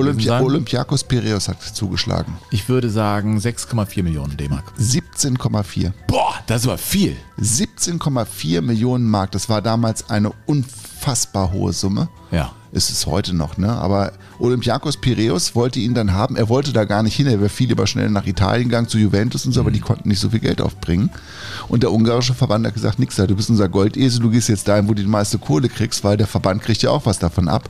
Und dann haben die den richtig durch Europa durchgeschleust. Olympiakos, Pi- Olympiakos Piraeus, Bologna hat er gespielt, Ancona hat er gespielt, dann war er nochmal zurück in Budapest, dann ging er nach Genua, Neuchâtel, St. Pölten, die Vereine wurden immer kleiner. Ach so, die Transfers und da, ach so, da war dann Jedes war Mal immer der Verband immer beteiligt. Der, genau, das war ja, das war ja die Idee. Also Wanderarbeiter dann. Genau, und dann wollten sie von dem Geld, wollten sie dann, haben sie gesagt, wollten sie dann die Jugendausbildung Ja, ja, genau. und so weiter. Und das wollten sie dann irgendwie stärken. Und in Frankfurt gibt es noch heute den stehenden Spruch, wie in Köln ja auch, wo sind die Detari-Millionen? Und bei in Köln ist es, glaube ich, die Hessler-Millionen. Ne? Mhm. Ja, ja, ja, ja. Ja, und der Laius Detari, der ist äh, gerade 60. Ach, das sind die Detari-Millionen? Mhm, das sind die Detari-Millionen. 17,5 Ich oder muss mich mal 17,4. intensiver mit Eintracht Frankfurt beschäftigen. Ja, der ist gerade 60 Jahre alt geworden. Laius Mhm. Detari ist als Trainer nicht so erfolgreich gewesen, aber, und das finde ich irgendwie auch dann toll, was heißt toll, es ist irgendwie auch besonders, er ist bis heute der letzte Ungar, der bei einer Weltmeisterschaft ein Tor geschossen hat. Burkhardt, 19 das sind ja echt interessante Wendungen. 1986 gegen Kanada zum 2 zu 0 Endstand. Das ist allein schon, dass Kanada bei einer WM dann Ja. dabei war, ne? Ja. Das hatten wir aber auch vor, vorletzte WM, waren die auch dabei. Ey, Wow, ey, es hört ja gar nicht auf. Wir müssten jetzt. Letzte WM waren sie dabei. Letzte, war das die letzte? Letzte in der Wüste. Ach, die, ja, genau. Ja, Katar, Russland, da verschwimmen so bei mir die Grenzen des Schmerzes. Ja, das, So, fließen, das ist ein Schmerzes. fließender Übergang, Ja. das stimmt. Ähm, Burkhard, äh, wir wir kommen zu deinen Ach so. äh, Liverpoolern. Ach ja, also, ja, weil du ich- hast, du, äh, immer wieder bringst du ja Musik mit und du hast da ja wirkliche Schätze. Heute haben wir es mit der- rappenden Liverpoolern ja. zu tun, die in einer Zeit rappten, als Grandmaster Flash and the Furious Five gerade vier Jahre lang auf dem Markt waren und die konnten es ja wirklich. Ja, das kann man so sagen, Sven. Wir bleiben im Jahr 1988 und gehen aber vom DFB-Pokal zum FA Cup nach England und damals trafen dann im FA Cup die Crazy Jungs vom FC Wimbledon und der FC Liverpool zusammen. Über die Crazy Gang vom FC Wimbledon haben wir ja in Knochenbrecher und Menschenfresser Eine der beliebtesten Folgen nach wie vor. total. Ja, ich höre sie, noch sehr ich oft höre sie gehört. auch noch regelmäßig. Weil einfach, Immer wieder? Ja, ja. Wenn es dir schlecht geht, dann hörst du die Folge. naja, weil ich, weil man ja auch viele Dinge dann, muss man ja auch sagen, vergisst man ja, Ja. dann irgendwann auch wieder. Kannst ja nicht alles behalten. Und das ist wie so, als wenn du so, ein- so, ein, so ein Lieblingsbuch nochmal aufschlägst und dir dann die Bilder anguckst und denkst, ach ja, stimmt, das war auch, Nein, ja, das das, auch. das hatte was von Exorzismus da mit dem FC Wimbledon. Das war einfach cool. Und äh, der FC Liverpool war damals State of the Art in England. Yes, well.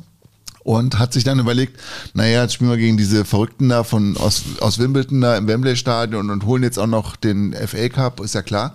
Und dann haben sie vor dem Endspiel schon einen ganz äh, fantastischen Enfield-Rap komponiert und haben da auch ein Musikvideo zugemacht. Bevor ihr das jetzt hört, stellt euch vor, die großen Fußballer des FC Liverpool sind da also jetzt so mit hellblauen Baseball-Caps, die ganz verkehrt, äh, ganz mm. verrückt verkehrt rumgetragen werden, weißt du, so, die auch so, so, also Nee, das muss man sich fast angucken. Ja, 88 war alles gefährlich. Ja, dann äh, so, so mit, mit ganz billigen Sonnenbrillen, die sie irgendwie vor, am Strand von, von Malle sich gekauft haben. Und dann das Geilste, so richtig große Goldketten. Und man weiß nicht, ob das durch und durch ironisch gemeint ist oder ob sie glauben, dass sie das so machen müssen, weil sie ja, ja, weil sie einfach den Enfield-Rap gemacht haben.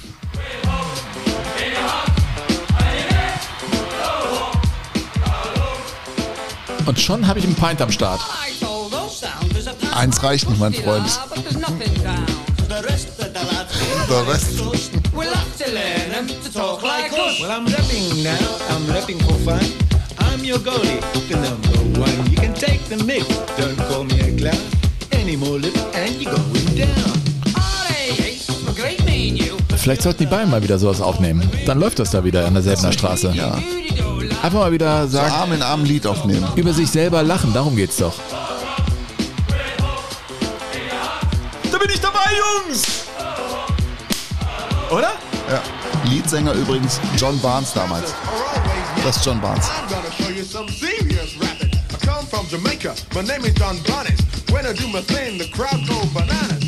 Ne, wie geil!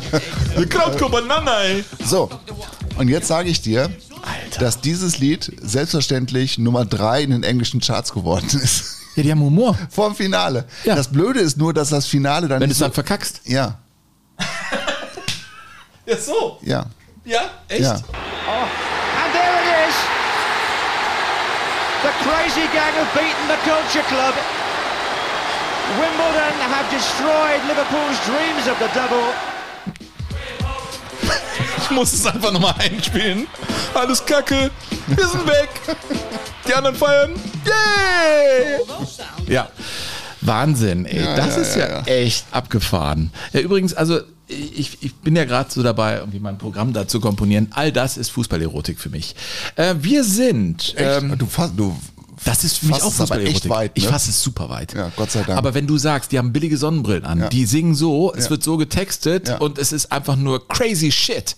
Dann finde ich, Ist muss man es. das auf der Bühne machen und drüber reden. Ja, hey, hey. So, ähm, ein wichtiges Thema. Ja. Das wollen wir beide uns jetzt nochmal als Schlusspunkt geben. Nein, wir Ähm, haben noch mehr als einen Schlusspunkt. Ach du Scheiße. Ich habe ja auch noch was.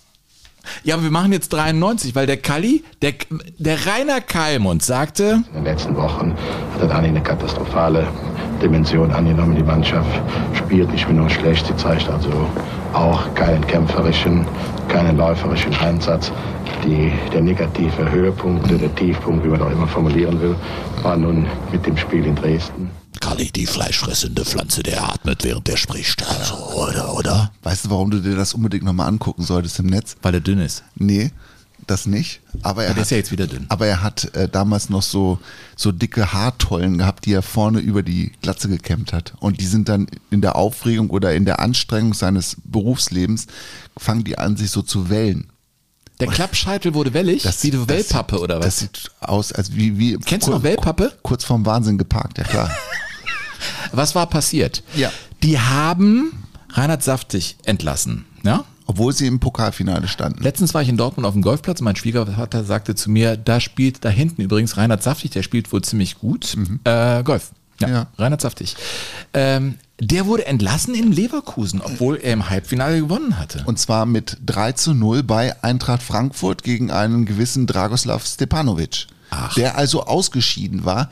Das Blöde aber jetzt war, dass der Nachfolger von Reinhard Saftig Dragoslav Stepanovic wurde, was Reinhard Saftig nur so mäßig amüsiert hat. Ein Trainer wird an Erfolgen gemessen und diesen Erfolg hätte ich, da bin ich mir eigentlich sicher, auch errungen.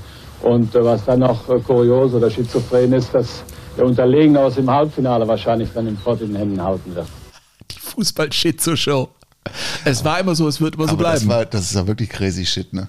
Naja, ich meine, du ist ja scheidest aus, du willst ins Finale, du scheidest aus mit deiner Mannschaft und dann verlieren beide Trainer ihren Job und du kriegst den von dem, der gewonnen hat. Das hat Aber so auch nur einmal gegeben, ne? Ja, oder? das hat es nur einmal gegeben, das ist tatsächlich so. Und der Steppi, das muss man ihm ja sagen, der, der Dragoslav Stepanovic war einfach auch jemand, der genau wusste, wie man dann reagieren muss. Karl, wenn wir gewinnen sollten, gehört die Mannschaft unter Rainer Saftisch. Ich bin dabei, Mannschaft vorzubereiten und ins Endspiel zu schicken. Ja. ja. Und dann waren die also in Berlin und zum ersten Mal stand auch Hertha BSC im Endspiel des DFB-Pokals. Hab ich Ah, Prost, ja, wenn wir über Furzen reden, kann man auch mal rülpsen, finde ich. Fäulnis im, Ja. im, im Magen Aber gehabt. auch das ist wahrscheinlich gar nicht ungesund, wenn du es unterdrücken würdest, aber du kannst es einfach nicht in deinem Nee, Alter. eben, das war einfach, Ja. das war so viel Rede, Redeflash jetzt gerade. Und äh, so wie bei Kalli. Kalli wurde vor dem Finale in Berlin, äh, Bude rappelvoll, Leverkusen natürlich haushoher Favorit, zwei Klassen höher, äh, wurde Kalli gefragt, ob er jetzt eigentlich die Ruhe selbst ist oder wäre. Das sieht sicherlich nach außen so aus, dass ich ein bisschen abgebrüht bin oder ruhig oder ab, äh, abgeklärt, aber die Düse geht mir schon 1 zu 1000 und der Blutdruck ist bestimmt über 200. Wir sind zwar hier Favorit, aber jeder weiß, dass die Berliner im Endspiel sind, das verlangt jeden Respekt ab und die haben auf dem Weg dahin mit Leipzig den Bundesliga-Aufsteiger rausgeschmissen, danach Hannover 96, den, den amtierenden Pokalsieger, dann Nürnberg, die, die, die zu dieser Zeit noch im UEFA-Cup-Rennen drin waren und hier im Halbfinale gegen Chemnitz. Es passiert sicherlich immer wieder, dass ein Profiklub hier einen Amateurverein einen rausfliegt. Nur in, wie die das gemacht haben, vier Stück, dann ins Endspiel und dann natürlich alle Spiele souverän hier gespielt. Nicht hinten fünfmal auf der Linie rettet, fünf Lattenschüsse und dann mal zwei Konter. Die haben alle Spiele bravourös, bravourös hier aufgespielt und sind verdient hier ins Finale gekommen. Ja, Kali, ne, eine tiefen Analyse rund um Hertha BSC. Man muss sagen, das stimmt, die Hertha-Bubis, wie man sie nannte, die waren auch super jung, Burkhardt, ja, Ja. der Gegner. Im Schnitt 21 Jahre alt. Christian Fiedler im Tor, der später ja auch noch Profi war in der Bundesliga, der war da 18, ja. Oder Carsten Ramelow, äh, Carsten Ramelow, ähm, der dann von Kali auch einkassiert wurde, später mit äh, Leverkusen ja äh, 2002 im Champions League Finale stand, äh, auch im Pokalfinale, äh, auch im WM-Finale. Dieser Ramelow sagte später, diese Zeit, die er mit Hertha Amateure hatte, war mit die tollste Zeit. Äh, er war da 19 und er sagte, unser großes Ding war, wir waren halt locker. Ja, wir, wir konnten uns entspannen. Wir hatten auch den Trainer dafür. Das war ja ähm, der Jochen Ziegert, genannt Rosso. Der, ja, der, der war ja aus Marburg über Hessen-Kassel zu TB Berlin gekommen als Profi oder Mensch, der eben ein bisschen Geld verdiente mit Fußball und ist da kleben geblieben und äh, war der Trainer dieser Hertha Amateurmannschaft, die für Furore gesorgt hatte. Aber der war auch äh, bei der Oberfinanzdirektion in Berlin als Finanzbeamter und sagte mitten im Pokalwettbewerb, Leute, mir wird das zu viel hier, äh, ich schmeiß hin. Die haben gesagt, nein, mach weiter, Rosso. Also der war sozusagen im Nebenberuf auch noch Trainer von Hertha Amateure und gegen so eine Mannschaft spielst du und als Kali weißt du ja auch, dass du da fast nur verlieren kannst, wenn du nicht hoch gewinnst. Und das war natürlich ein, ein Wahnsinnsspiel.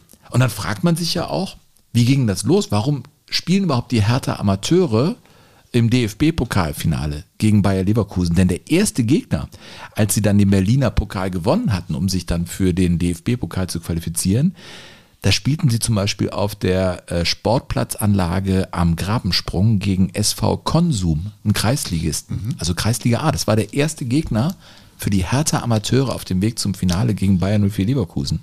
Und da hatten die dann mit 3-1 gewonnen.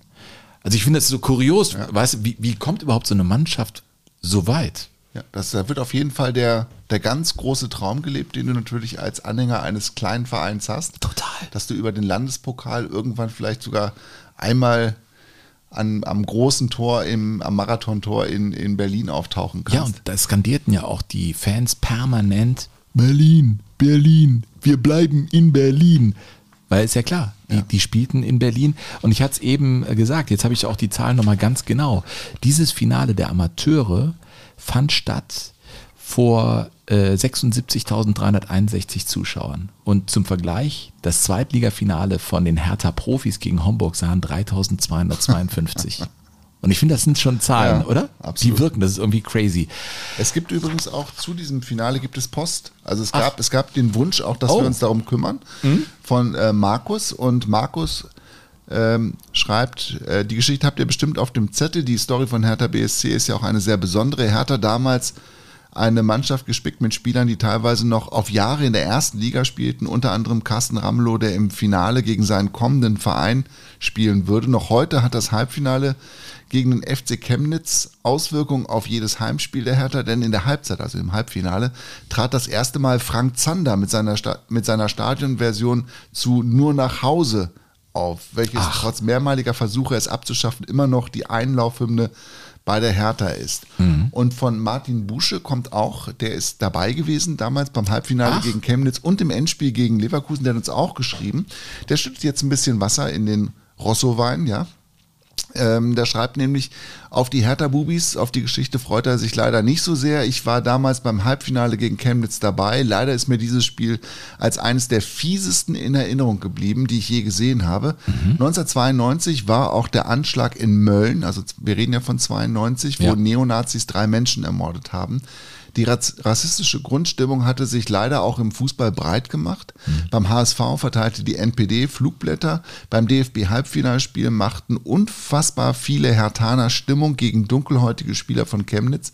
Es war absolut widerlich, weil es nicht nur ein paar waren, es waren viele. Aus allen Ecken gab es widerliche Affenlaute. Ich habe mich damals mit ein paar Rassisten angelegt. Es waren ganz normale Familienväter mit Kindern an der Hand, die natürlich Papa nacheiferten. Ich erinnere mich mit Grausen und könnte heute noch kotzen. Beim Endspiel war ich auch da. Damals gab es die Karten noch bei Karstadt. Unfassbar. Beim Spiel wurde auch der Bundespräsident begrüßt. Während die Mehrheit höflich klatschte, brüllten Hertha-Fans hinter mir Jude, Jude. Ich werde das nicht vergessen und bitte euch auch diese Seite im Hinterkopf zu haben, wenn ihr diese Pokalsaison feiert. Dann machen wir einfach mal eine Pause. Ja. Wichtiger Einwurf. Total. Wusste ich, wusste ich beides nicht. Ja, äh, Frank-Walter Steinmeier wurde äh, am Wochenende auch ausgepfiffen, als er vorgestellt wurde. Ich finde das immer widerlich. Warum? Ist der höchste Repräsentant unseres Landes. Es wird die Hymne gesungen, die Ja. wurde dann gesungen. Warum dieses Politiker-Bashing? Ich finde das erbärmlich. Ja. Und freue mich, dass du das so geschrieben hast. Ähm, Martin. und ich möchte jetzt nicht irgendwie auf Teufel komm raus wieder auf gute Laune machen, aber ich glaube, wir sind uns alle einig, dass Fußball so viele Ebenen hat und an vielen Stellen können wir verzweifeln, wenn wir sportpolitisch oder jetzt auch so rassistisch oder antisemitisch darüber nachdenken mit den Begleiterscheinungen, dass ich das einfach mal so da jetzt stehen lassen möchte und mich wieder dem anderen zuwenden Ja, ist doch völlig legitim. möchte. Ja, aber ich finde es cool, dass ihr solche Einwürfe habt. Also ich finde das auch immer total widerlich. Ich meine, das wissen die Leute, die uns jetzt hier schon länger hören, ja wie, wie da unsere Haltung bei solchen Themen ist. Zurück zu diesem Spiel. Ja. Ulf Kirsten, also Leverkusen ist die bessere Mannschaft. Ja, die die äh, kriegen halt die Kiste da nicht gemacht, aber dann kommt Ulf, der Schwatte Kirsten, in der 77. Minute macht das 1 zu 0 und Leverkusen hat dann eben das Ding gewonnen gegen die Hertha Amateure.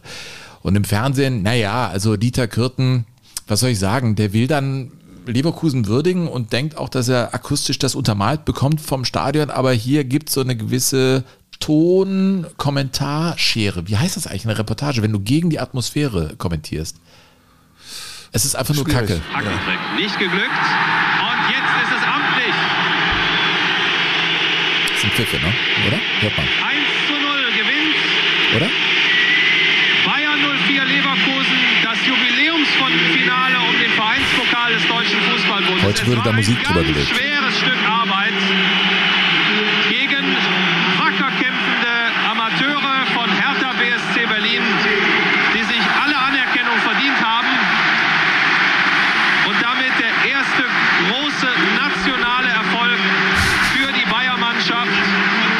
Und da ist er auch, der gerade von mir angesprochene faire Applaus des Publikums, der über 76.000 Zuschauer. Sie Ist das haben nicht geglänzt, die Leverkusener. Das muss man einfach feststellen. Das muss man darüber legen, ganz schnell. Weißt du, so. Ja, genau, das gab's Das aber muss, damals ja, das ja gab's, aber das hättest du drüber legen müssen. Ja. Und dann hättest du sagen können, das ist der verdiente und faire Applaus Und keiner hätte was gemerkt. für RB Leipzig. Ja. Ja, es hat ja jetzt auch keiner gemerkt. So. So musst du das machen. Nein, ist natürlich Quatsch. Ja. oder? Das war ein Orkan, ein Pfeiforkan, ja, oder? Ja, ist schon bitter, ne? Ich meine, es ist der, der größte Und Nation- auch unfair. nationale Titel für Leverkusen in Ja. der ganzen Vereinsgeschichte, die er jetzt auch schon fast 120 Jahre hinter sich gebracht hat. Und dann ist natürlich auch un unglücklich, dass sie dann ausgerechnet in dem Spiel Gegen Amateure, die ne? Amateure von Hertha BSC treffen und es ist ja auch skurril, dass es die, die Profis von Hertha BSC nie geschafft haben, auch nur annähernd mal irgendwie vom, vom Olympiastadion träumen zu dürfen. Die sind ja, das ist, die müssen ja immer Eintrittskarten kaufen. Ey, aber Finale haben sie halt gespielt. Die waren halt nah dran, mal das Ding zu packen. ja, ich die meine, Hertha muss ja überhaupt sowieso mal überhaupt da mal einen Pokal gewinnen. Die müssen mal irgendwas. Ich meine, wir reden ja, wir haben ja schon mal gesagt, wir, irgendwann machen wir mal diese Hauptstadtfolge, machen die- mal diese Berlin-Folge. Vielleicht machen wir die, wenn wir da auftreten. Vielleicht. Im November oder was? Wir ja, kauen das, da rum. Ja, aber Alter, das wird dann eine richtige Klugscheiß, Klugscheißer-Nummer, ne? Vor allem, äh, da können wir uns um Kopf und Kragen reden, weil hier Lass uns dann lieber Wien machen. Wenn wir nach Berlin gehen, haben. machen wir Wien. Und wenn wir nach Wien gehen, machen wir Berlin. Nee, wir machen es umgekehrt. Wir machen in Berlin was über Wien und umgekehrt. Hab ich doch gesagt. Achso, ja, ja, ja, ja. Hupe, danke. ich bin im Saisonfinale. Boah. Äh, Eine Geschichte haben wir noch, weil da kamen viele Einwürfe. Leute, Leute, Leute, Ja. vergesst mir 99 nicht. Vergesst mir Werder Bremen nicht. Und ich glaube, viele waren noch ein bisschen angetriggert durch die Tatsache, dass die Bayern ja jetzt wieder geschafft haben, so auf dem letzten Drücker und dann auch noch so.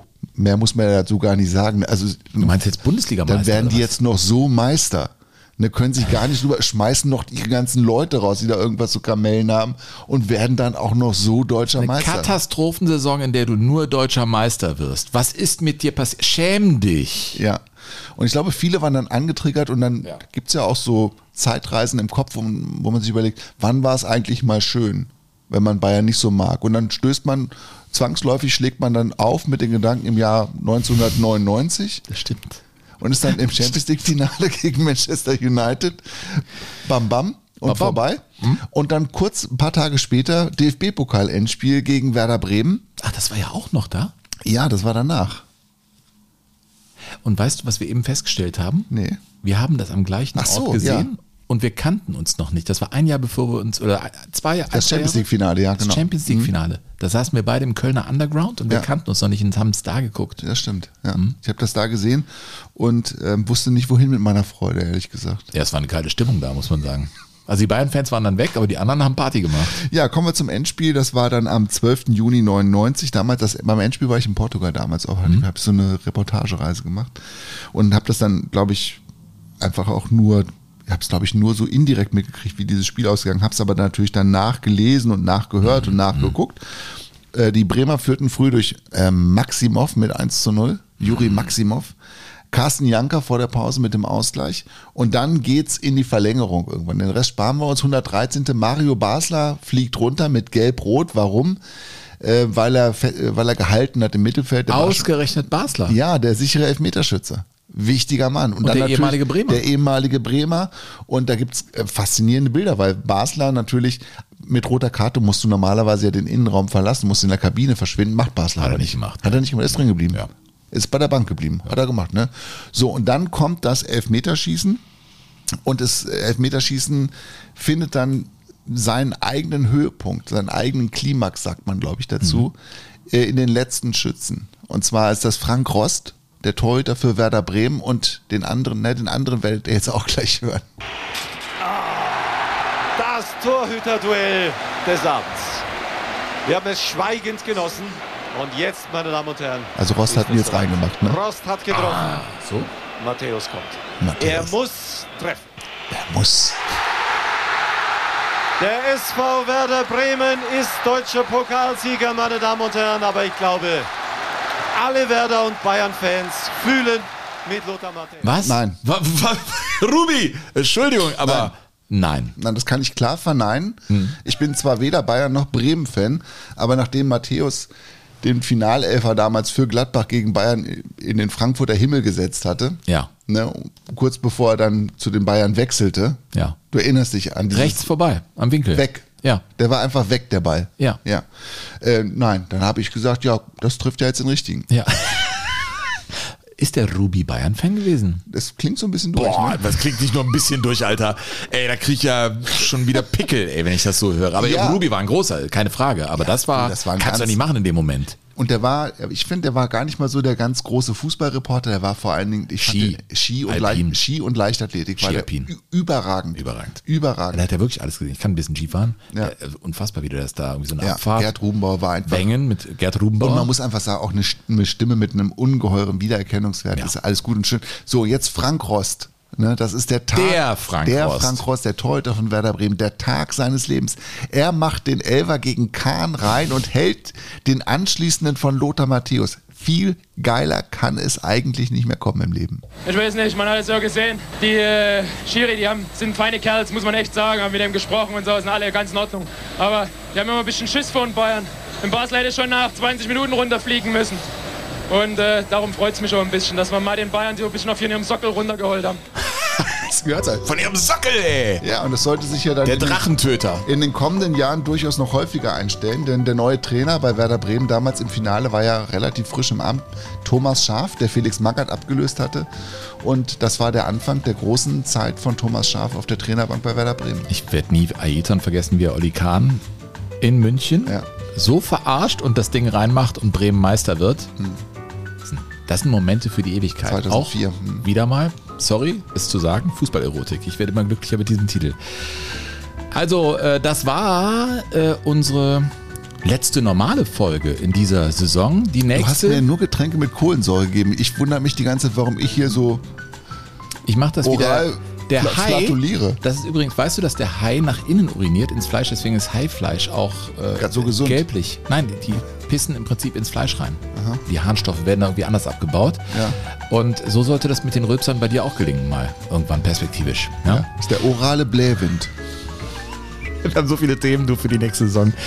Wir haben als nächstes dann für euch ah, jetzt in neun Tagen, also Donnerstag in einer Woche kommt dann der erste Teil unserer Live-Show und dann den Dienstag drauf der zweite Teil der Live-Show und dann geht's durch den Sommer mit leichtem Gepäck. Das sind immer wieder so 20, 25-minütige Folgen. Du hältst dich dran, Burkhard? Bitte. Ja. Ja, ja. Ich habe ganz tolle. Du bist ja Mr. XXL mit deinen Geschichten immer. Ich habe ganz tolle Fußballtexte, nicht zwingend von mir, sondern auch von Autoren aus Südamerika, ein bisschen was aus England. Das wird wunderbar. Ja, sehr schön.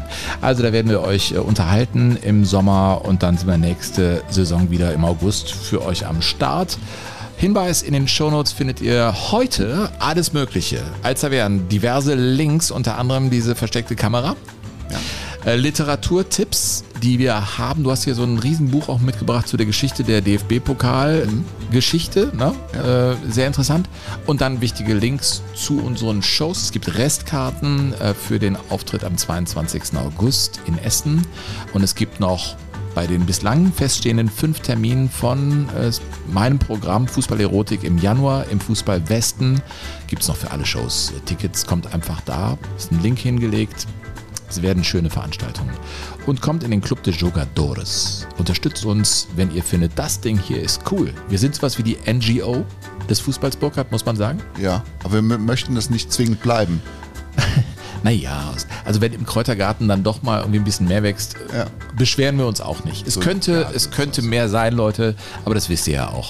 In diesem Sinne schließen wir die Bücher und sagen bis bald in der Kultur-Event-Kirche in Neu-Ehrenfeld. Tschüss sagen Burkhard Hupe und der Sven, der Pisto. Jogo Bonito. Das schöne Spiel. Der Fußball-Podcast mit Sven Pistor und Burkhard Hupe.